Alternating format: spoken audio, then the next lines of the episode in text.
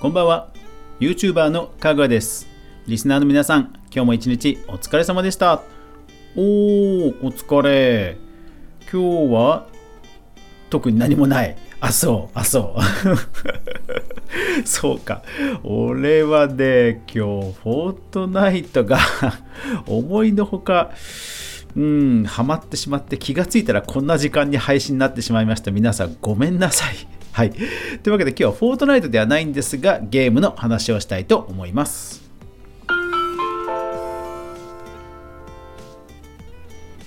かぐわ飯。この番組は YouTuber であるかぐわが YouTube 周りの話題やニュース、動画制作の裏話をゆるりとお話しするラジオ番組です。月曜から土曜まで全43アプリで好評配信中です。ぜひお好みのアプリでいいね、登録、フォローよろしくお願いします。なお、11月からはミックスクラウド、サウンドクラウド、LINE 公式アカウント、シーサーブログ、ハテナブログ、オーディオブック JP の皆さんは配信が、えー、止まりますので、えー、ぜひ Spotify や Apple Podcast などで聞いていただけると幸いです。ちょっとね、えー、配信多いということなので整理しますので、えー、すいませんがよろしくお願いします。なお、Amazon エコー版のかぐわ飯もついに出ましたので、Amazon エコー持ってる人はぜひね、スキルダウンロードしてみてください。さあ、今日はですね、ゲームの話なんですが、フォートナイトではなくてですね、フローレンスというゲームなんですね。えー、アプリとスイッチで出ています。えー、App Store で360円で、スイッチで700円の有料アプリです。で、これ、知り合いの、まあ、パパ友がですね、いいよって言って、あの Facebook でつぶやいていて、で、試しに買ってみてプレイしましたが、いやー、良かったです。うん。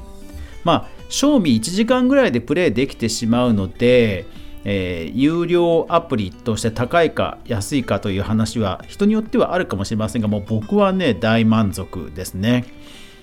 まあインタラクティブノベルというジャンルなんですかね。うん。かつて、えー、アップルが出していたハイパーカードというねこういろんなところをクリックして楽しむ絵本みたいなツールを作りやすい、まあ、ハイパーカードというツールがあってまあその頃にこう流行った感じのなんかねいろんなところをクリックとかいろんな操作をしてどんどん絵本を進めるみたいなそういうね、えー、ほのぼのとした、えー、アドベンチャーゲームです。ただまあ一応あの大人の恋愛を描いているので、え、12歳以上とか一応年齢のレートはついています。ただあの本当にみんな楽しめる、えー、特にゲームをね普段やらない人も楽しめる作品になっていると思います。さてフローレンス。そんな、えー、ストーリーもののゲームですのでネタバレにならない程度でご紹介したいと思います。はい。主人公はフローレンス・ヨーという25歳の女性です。彼女は都会のある会社で事務職をしています。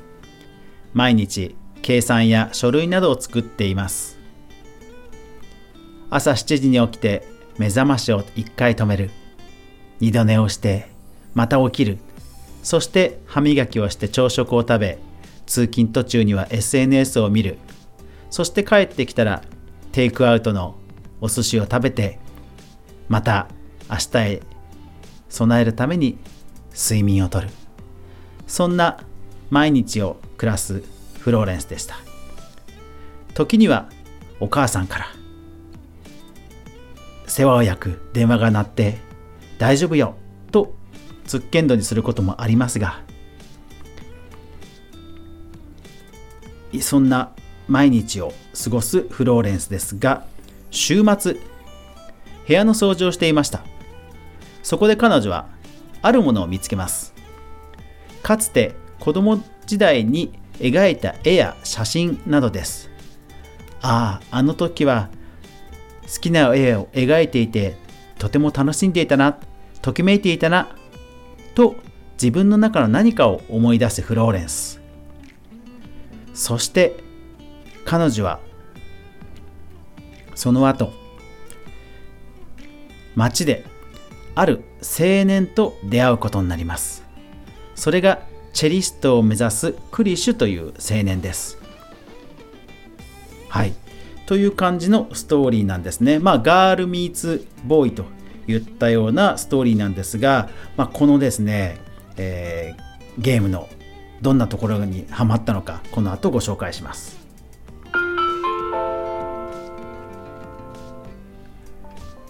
インタラクティブノベルと言いましたが例えば歯磨きをするシーンでは、えー、僕はスティック、えー、スイッチでプレイしました。歯磨きするシーンでは左スティックをガシガシすると本当に歯磨きをする。で振動がするというような体験ができます。要はフローレンスと同じ、まあ、日常を体験できるんですね。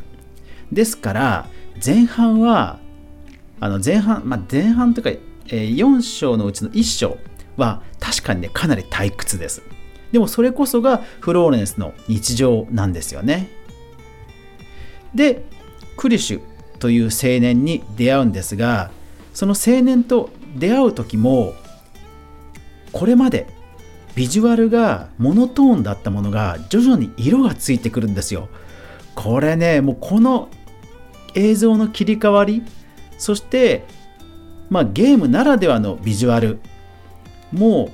アニメーションも出てきてもうねこの瞬間はね 僕もなんかね涙しましたね。うん。なんかじんわり湧いてくるも湧き出してくるものがありました。うん。でねその後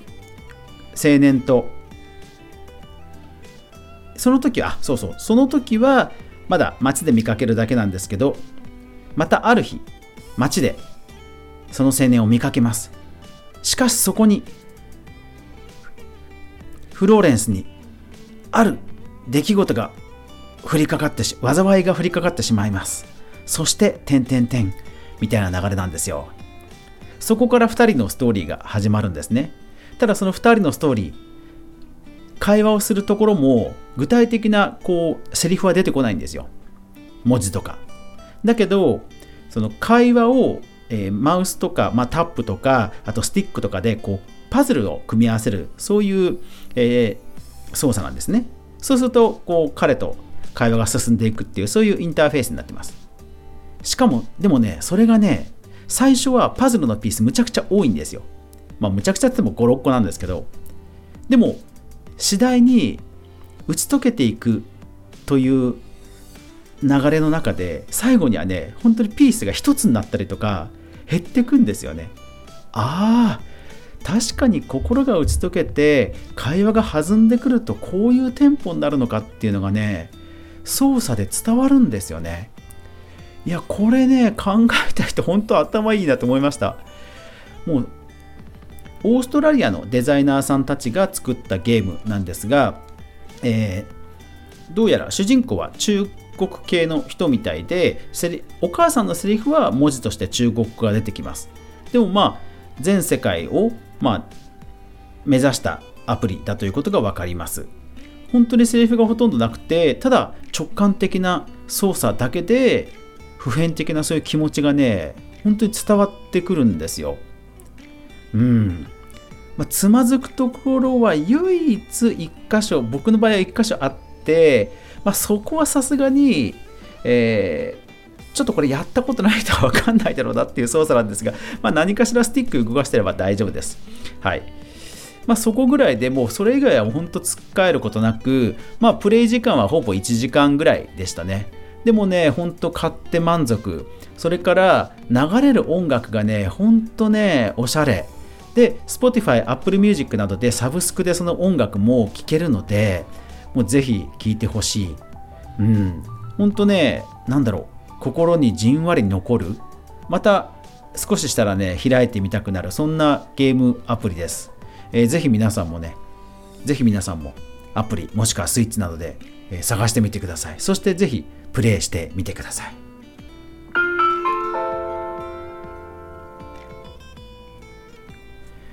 うんなんかねゲームっていいな。うんこれもともともともとというか調べると任天堂の公式の、えー、インディーゲーム紹介のブログにも実は紹介されてました。2月に発売されていてやっぱりね世界各国でいろんなゲームの賞を取ってるみたいですねやっぱりうんいやなるほどと思いましたでもね、任天堂公式がやっぱりおすすめするソフトだけあって、本当面白かったですね。だから、任天堂のね、ちょっと公式ブログ、ちゃんとこれから見ようと思いましたね。うん。そう、なんかね、いやー、なんか、ドリームがありますよね。オーストラリアのその、ゲーム制作会社のソフトがそうやってね、世界中でプレイされて、で、しかもね、言葉とかセリフとかほとんどなくて、でも多分ね、全世界の人に分かるストーリーなんですよね。そしてこうじんわりね心があったかくなる、うん、そんなねノベルなんであのお子様とかにもねあのやあのやってもらってもいいかもしれません、うん、これは本当おすすめですね。ですから興味ある人は本当はアプリでも買えますのでそちらの方をプレイされるといいかと思います。はい。いやー、今日はね、ちょっとあの、フォートナイトにはまりすぎてしまって、配信が遅れてしまってすいませんでした。まあまあ、あのー久しぶりにリフォームネタをやってみたんですが、そちらの方が思いのほか 結構変わってましたね。なんかね、建築的に置くっていうのがこれだけ変わっていたのかっていうぐらい変わっていたんで、ちょっとつまずいちゃいましたけど、まあまあ、今日のうちに投稿できたんでよかったかなと思います。まあでもこれからも、あの、フォートナイト以外もね、いろんなゲーム、プレイして、ぜひ動画もアップしていきたいなと思います。よかったら皆さんね、コメント欄や、えーメッセージ、レターとかで教えてくださると嬉しいです。というわけで今日も最後までご視聴ありがとうございました。やまない雨はない。明日が皆さんにとって良い一日でありますように、そして明日も一緒に動画から未来を考えていこうぜ。ぜひ皆さんもプレイしてくださいね。おやすみなさい。